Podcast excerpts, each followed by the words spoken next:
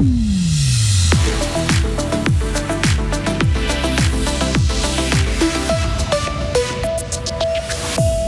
Jacques Bourgeois raccroche. L'élu fribourgeois vit sa dernière session à Berne et ça a été intense, vous l'entendrez. Quelle est la place de jeu dont vous avez toujours rêvé? C'est une question posée par la ville de Bulle à ses citoyens.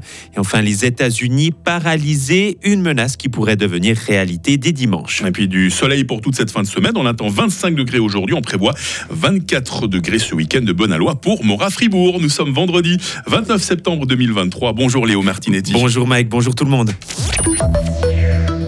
Un, dernier sprint avant la ligne d'arrivée. Voilà ce qu'a vécu ces dernières semaines le fribourgeois Jacques Bourgeois.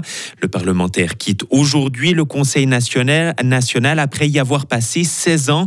Une aventure qui a débuté en 2007 et dont la fin n'a pas été de tout repos. C'était très très très intense ces dernières semaines parce qu'on a dû euh, justement veiller à ce que ces euh, principaux objets, comme euh, par exemple la révision de la loi sur l'énergie et sécurité d'approvisionnement d'électricité, soient sous toit pour donner des conditions cadres aux entreprises électriques, euh, qu'elles puissent développer les énergies renouvelables indigènes du pays, au pays. Donc c'est à quoi on s'est attelé.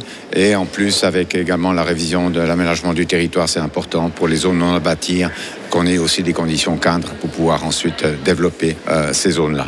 Jacques Bourgeois va maintenant se lancer dans de nouveaux projets. Il participera notamment à la prochaine patrouille des glaciers en 2024. Dessiner la place de jeu de ses rêves. La ville de Bulle organise trois rencontres avec ses citoyens pour améliorer ses espaces de jeu.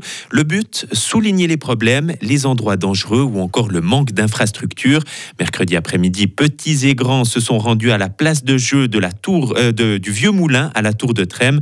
Plusieurs problèmes ont été soulevés. J'ai l'impression qu'il n'y a jamais personne qui vient. Je pense que c'est aussi parce que justement, il n'y a pas beaucoup de choses. L'autre point un peu négatif, c'est que c'est tout près d'une route. Alors même si c'est pas une route où il y a beaucoup de monde qui vient, c'est vrai que j'oserais peut-être pas laisser venir mes enfants tout seuls parce que j'aurais peur euh, voilà, qu'ils fassent pas attention. Hein. Mhm. Euh, ce que j'ai entendu en tout cas, c'est qu'il manque de l'ombre. Ce que les enfants m'ont transmis aussi, c'est des balançoires à plusieurs, euh, des toboggans, des jeux d'eau aussi, des espaces d'eau. ça, c'est ce qui est aussi ressorti de ce qu'ils ont dit. La place de jeu du Vieux Moulin n'est certes pas garnie en jeu, mais elle possède un petit terrain d'herbe à côté.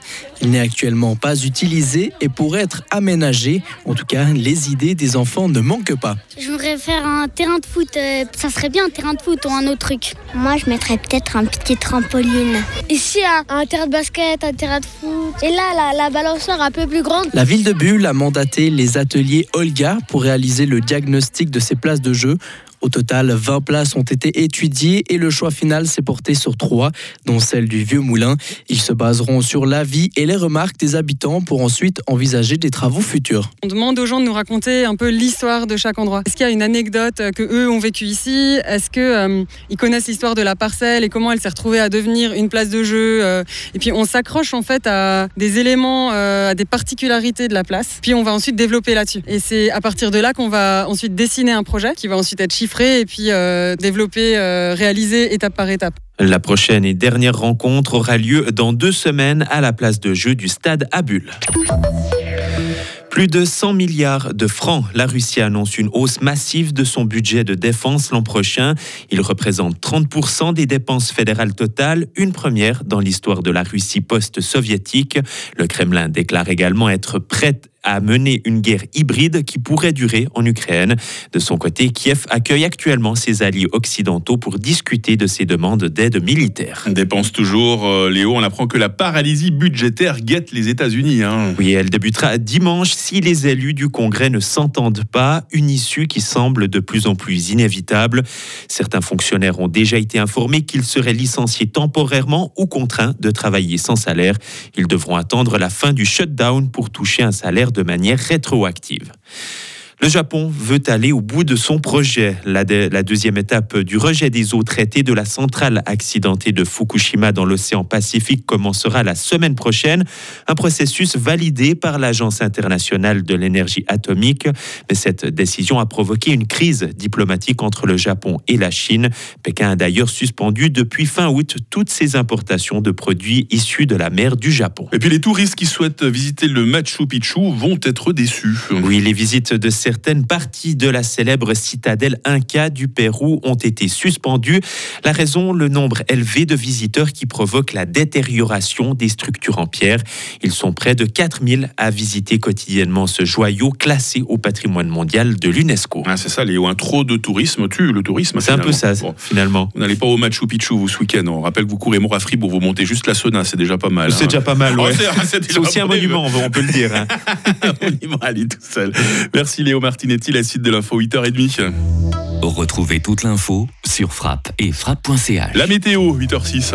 La météo, avec l'IRT Automobile, votre partenaire Mercedes-Benz à Payerne, là pour vous depuis 1983. On aime beaucoup la météo de cette fin de semaine, à commencer par cette journée de vendredi.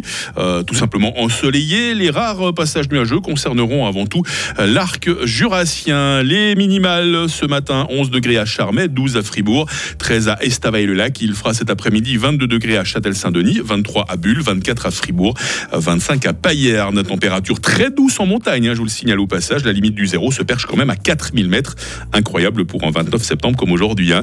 Il y aura quelques nuages euh, demain matin le long du Jura. Il faut s'attendre à des grisailles matinales dimanche, mais dans l'ensemble, le week-end sera beau. Il sera chaud pour la saison, 24 degrés. Ça faisait longtemps que Mort à Fribourg ne s'était pas euh, disputé dans de telles conditions. Et pour ce qui est de la nouvelle semaine, ah ben, nous continuerons à profiter du soleil, même si quelques gouttes ne sont pas exclues, euh, notamment mardi. Et il fera peut-être un petit peu moins chaud quand même à partir de mercredi.